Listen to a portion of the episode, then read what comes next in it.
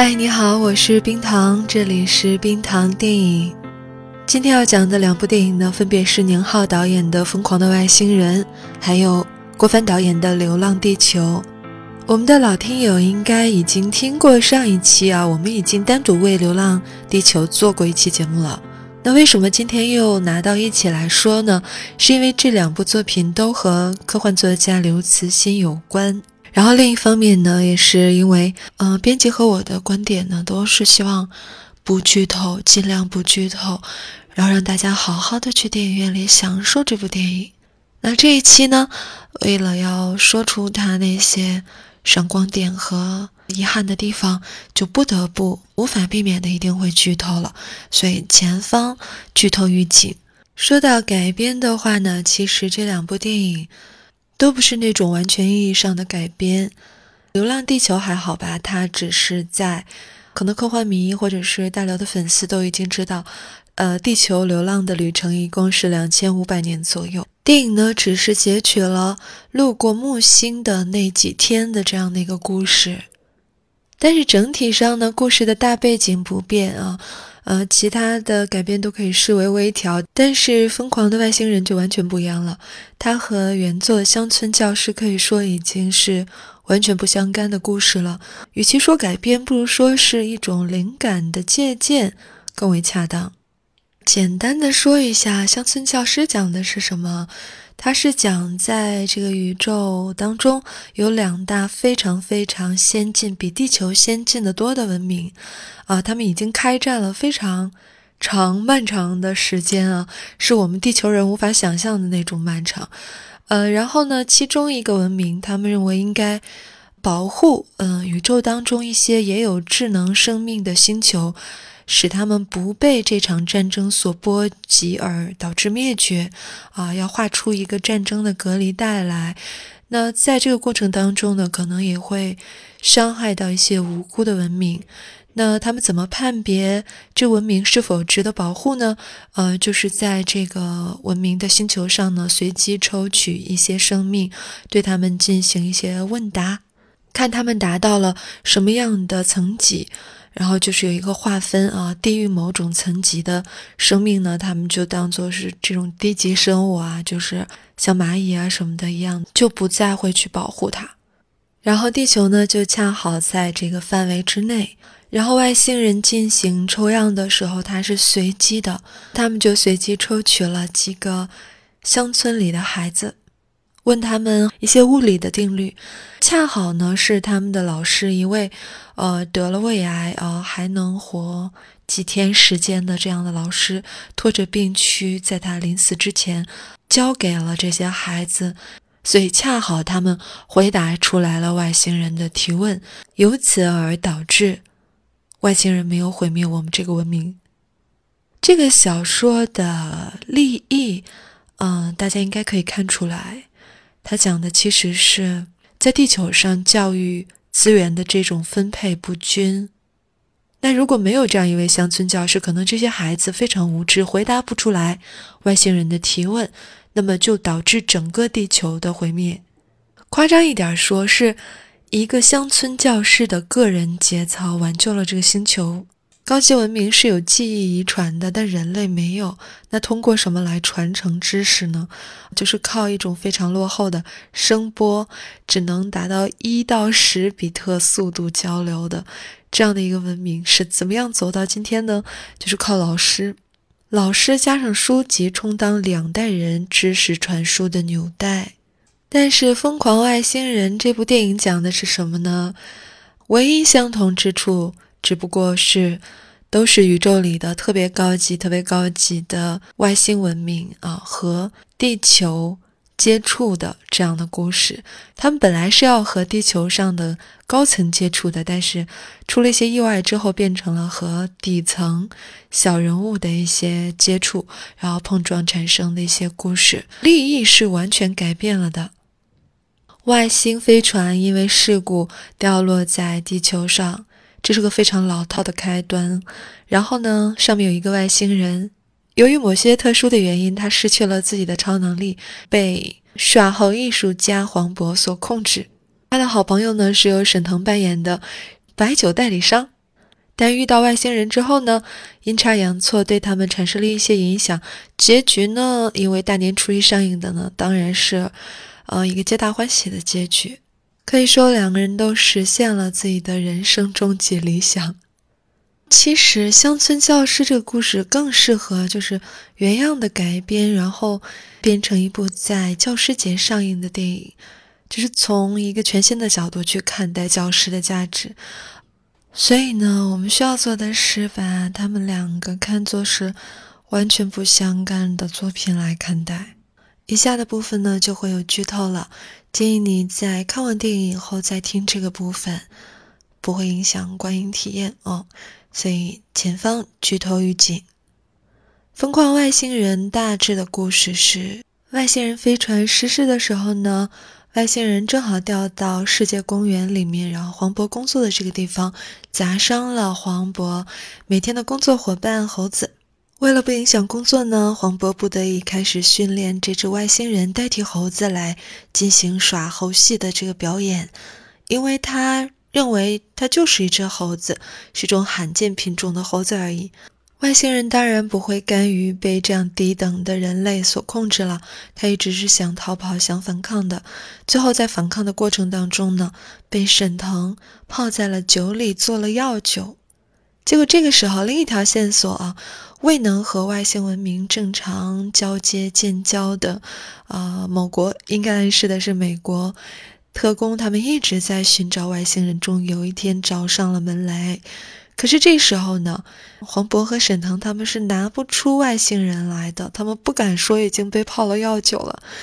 黄渤灵机一动，给他的猴子穿上了那个外星人的宇航服，因为有头盔嘛，所以看不到脸。这样某国特工就特别开心的啊，带着飞船和外星人回到了他们的实验室。可是猴子终究是猴子呀，怎么样脱身呢？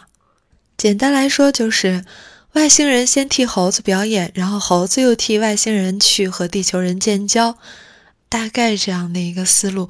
当中有很多搞笑的笑料。说实话，还是一部比较适合嘻嘻哈哈看完的电影。但是如果你的要求稍微高那么一点点，可能会觉得这个电影 low 了一点。呃，是在什么样的地方呢？比如说。它有一首主题曲，就是在片尾放的那一首，啊，在中间的追逐戏里面使用的，感觉词比较有点低俗，就比较像是一些地方戏曲里面的那种黄段子似的。第二点呢，我觉得是，嗯，因为涉及到动物嘛，涉及到人类，涉及到外星人这样几个种群吧，我感觉电影是对。生命或是对动物是没有一个比较尊重的态度的。其实一开始，影片一开始还有一点就是，比如黄渤不喜欢别人说他是耍猴的，他认为呢，嗯，猴戏是国粹，然后还一直供奉着五处奶奶啊等等。但是后来就觉得电影是完全偏离了这种一种文化的这种初衷吧。嗯，猴子慢慢变成一个单纯的工具，无论是外星人也好，还是猴子也好，都是被当做工具看待的。就我感觉，整个电影的基调是缺乏一种对生命的尊重，这一点呢是让我对电影印象比较不好的地方。虽然它的笑料可能会让你当时笑，但你就总会觉得全场下来都有一种尴尬和不舒服。当然了，喜剧可能总是有一些对人的捉弄或者怎样吧，但是我仍然认为，呃，不是所有喜剧都要这样做才能有笑料的。那疯狂外星人呢，就说到这里，下面来说一下《流浪地球》。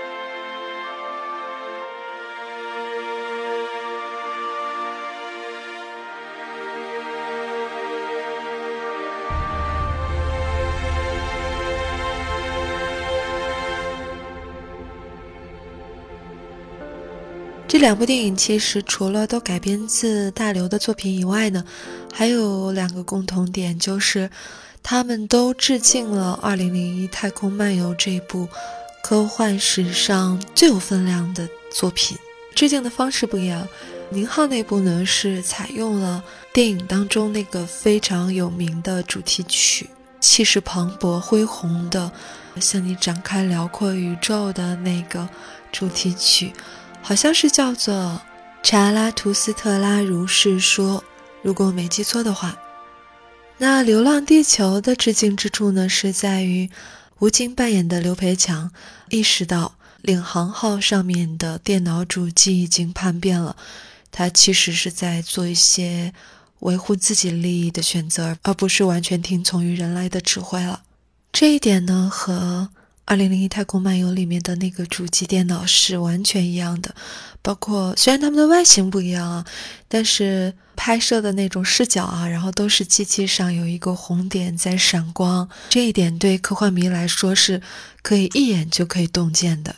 为了要说出它那些闪光点和遗憾的地方，就不得不无法避免的一定会剧透了。所以前方剧透预警。我先来说一下这部电影让我比较感动的地方，或者是要受到启发的几个点。第一个呢是吴孟达在去世之前，他的一个头脑当中的闪回式的一个倒叙。就在这个时候，我们才知道，原来他并非是韩多多亲生的外祖父啊！这个其实让我想到了一个老的样板戏，是叫《红灯记》吧？呃，我爸爸妈妈有的时候他们会说那里面的台词，就是什么“你奶奶也不是你亲奶奶，呃，你爸爸也不是你亲爸爸”，好像是这么一个台词吧。可能不完全对啊，大概是这个意思，就是非常像是那样的一个关系。这个老人家一直在用生命来守护这两个晚辈的时候，我们都不知道，只在他生命的最后的阶段，我们才知道他们并没有血缘关系，就是会让你觉得非常的感动。然后呢，他选用了在这个，呃，我们知道都说人在离世的那一刻。头脑当中，他眼前会闪现他这一生当中最关键的那些时刻，他恰好呢就利用了这一个闪回。第一呢，它就会缩短这个叙述的长度，不累赘；然后第二呢，也非常的自然，就是让我们一下子被点化了的那种感觉。然后第二个泪点呢，是在最后的高潮。刘培强告诉刘琦自己的计划之后呢，要靠领航号的爆炸去弥补这段点火所缺失的距离的时候，那刘琦他瞬间明白了是什么意思，所以他同时在和三方喊话，边哭边喊。一方面他是想阻止爸爸，一方面他喊话不让依依点火，第三方面他想让李光洁扮演的王磊他们放开撞针，但是三方。都没有人听他的。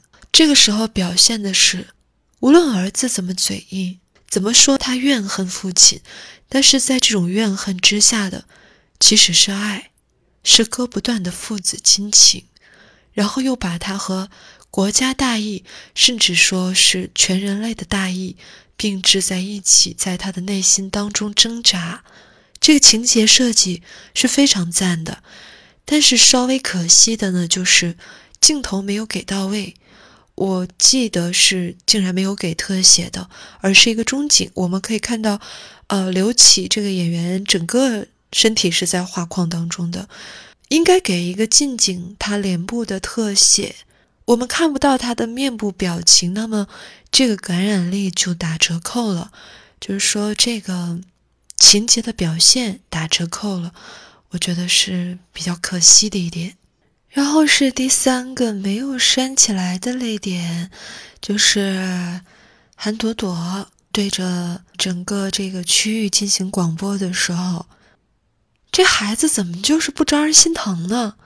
就是声音非常好听，应该是配音，然后演员呢非常甜美，挺可爱的一个小姑娘，哎，但是就是整个故事当中，所有的人都在保护她，所有的成年人都在保护她。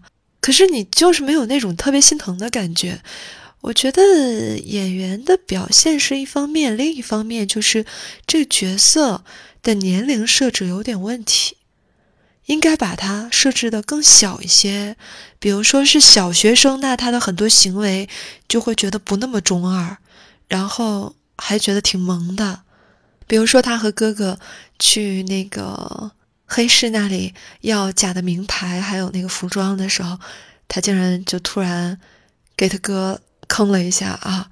你不说你不回来了吗？还有他们在那个从地下城离开的时候，出关的时候，他问戴上头盔还能不能吹泡泡糖？这是一个初中生该问的问题吗？他播放广播那一段之前，这个孩子的一切的作为都没有一个，就不像是一个少女应该有的那些功能，他的一些行为的这些作用啊等等，完全没有。你可以忽视掉它，它那作用和小学生是差不多的，所以我觉得，如果把它年龄再设置的更小一些，就会好很多。那下面我就来说一下，呃，《流浪地球》这部电影当中那些遗憾的点吧。整体的电影呢，就像我们上一期节目中所说的那样，它也许会是这个春节档最好看的一部电影了。我们确实仍然是推荐你到电影院里去观看的。它是一部，嗯，中国电影当中某一类类型片的里程碑式的作品。可是呢，我还是想补充一下它的不足之处。第一个，为什么发动机不配备火石，还要那么远的运送过去？啊，通过电影我们可以知道，在地球上有一万座。这个助推地球的发动机，还包括赤道上的转向发动机是更为巨大的。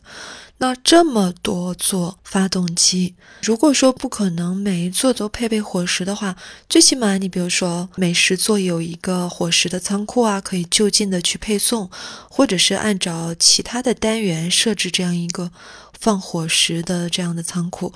这总觉得是不太可能的，呃，剧情当中没有交代我们是火石是怎样去放置的，但是我们看到的是需要从山东运送到杭州，还有甚至是需要从中国境内运送到，呃，是非洲境内吧，已经跨越了两个大洲的这种距离，这实在不像是一个呃人类的高智慧集体可能会选择的一个方案。我认为这是一个剧情上的 bug，如果你有更合理的解释，提醒我的话，欢迎在下面留言。然后第二点是，为什么在地球生死存亡的时刻，联合政府就那么轻易的放弃了？这又不是奥运会比赛，你说我弃赛了，我背个包回家就行了。这时候人类是没有退路的。已经走了几十年了，离开了地球的既定轨道，马上就要离开太阳系了。你这时候左右不过是一死，为什么不拼呢？然后电影当中最终的这个解决方案啊，就是利用嗯木星已经吸附了地球很多的氧气，和它原有的大气层当中的氢气相混合的话。引爆这种混合起来的气体呢，给地球一个反向的推力，让地球摆脱木星的吸引力。这样的方案呢，电影的男主人公啊，就是二十几岁的这个非科学家的男主人公，都能拍拍脑袋，随便就想出来了。联合政府当中，这作为地球上最高的指挥系统，然后当当然他会有一个庞大的科学家的智囊团呀。他们就没有想到吗？后来确实在刘培强和地面通话的时候呢，这个联合政府表示，好像是说以色列的科学家在多少分钟之前曾经提出过这个方案，但是被否决了，因为认为成功的机会是百分之零。可是这仍然不合理呀！难道这些科学家还不如这个救援小队当中的这几个临时组合在一起的人能想到的主意多吗？科学家们就想不到用这个推进器的发动机吗？也就是说，无论是于情还是于理，联合政府在这个故事当中的这种选择都是让人无法理解的。然后呢，这就要说到了第三点，电影要在一个有限的时间内把矛盾冲突尽量的集中，还有它叙事时间的这个限制，所以选择了呃把联合政府呢只通过和刘培强的这样一个语音对话的形式来展现，它就只是一个声音啊，这点可以理解。可是啊，在地球生死存亡的这个时候。能不能哪怕说只有声音，那可以通过联合政府那边的有几方争论的这样的声音来表现，就是这个气氛的紧张呢？就感觉是实在是太平静了，在那样一个时刻，啊，他们竟然宁愿选择让这个所有的救援队呢回家去和亲人团聚，也不努力的去搏一把。也许还有其他科学家提出来的实现成功机会，也是百分之零或者是百分之一这样的方案，你也要去试啊，因为不尝试就是灭绝的结果。然后第四点呢是关于人物，呃，包括演技和人物的一些设置的问题。比如说韩子昂呃去世的时候呢，这个刘琦还有朵朵就和李光洁扮演的这个王磊闹了起来。你为什么不救我的姥爷？这个有点非常强行冲突的感觉。难道你没有看到对方的队员已经为了救你的外祖父而牺牲了吗？然后韩子昂在这里这个意外去世的情节呢，也是有 bug。就是刚子为了救他而牺牲了自己的意义又是什么呢？这个情节的功能性会让人觉得就好像哪儿断片了似的。赵倩这个女军人的形象，呃，能看得出来，她试图表现出那种，呃，军人的果敢和女军人的那种飒爽。可是，你最后为什么要自己把火石给打坏了呢？就既然你知道走到这一步，有多少人为了火石这个东西而牺牲了，你就把它放在那儿行不行？说实话，我觉得作为军人，在当时的那个情况下。不被派来执行伙食任务，也会执行其他的任务，也未必就能活下来。一个职业军人拿自己运载的货物作为发泄对象，在这闹别扭、耍情绪，是不是太业余了？一颗被那么多人看重、无比重要的火石，就这样莫名其妙的被他毁坏了。更不合理的是，他们又特别在几分钟之后，特别轻易的又得到了另一个伙食。在他们登上另外一辆有伙食的这个运载车的时候呢，遇到了这个疯狂的依依。他是个技术人员，就是你想不出来什么情节让他在那种情况下要捉住一个自己的同胞作为人质，在那儿疯狂的大喊大叫，好像受了什么无比的惊吓一样。从情节上来说，他也没有遭遇什么恐怖袭击啊，或者打劫呀。或者你看他那个反应，更像是电影《异形》里面，就是后一队人马找到前一队幸存人马，就是已经被吓傻了、吓疯了的那种状态。这个不合理啊，还是什么情节被删掉了？我们不知道啊。但是从成片上来看，它是不合理的。整体上来说，嗯，年轻演员的演技不如那些比较有经验的老演员。但这也是一个普遍存在的问题了，就不多说了。虽然挑了这么多毛病出来吧，但是你可以理解为“爱之深，责之切”。我觉得它是一部好电影，它应该更好。我希望它更趋近于完美。是站在这样的一个立场上来说出这些，我觉得它原本可以更好的地方，或者是在以后的中国科幻电影当中可以。更完满的这些地方吧。那本期节目就到这里，拜拜。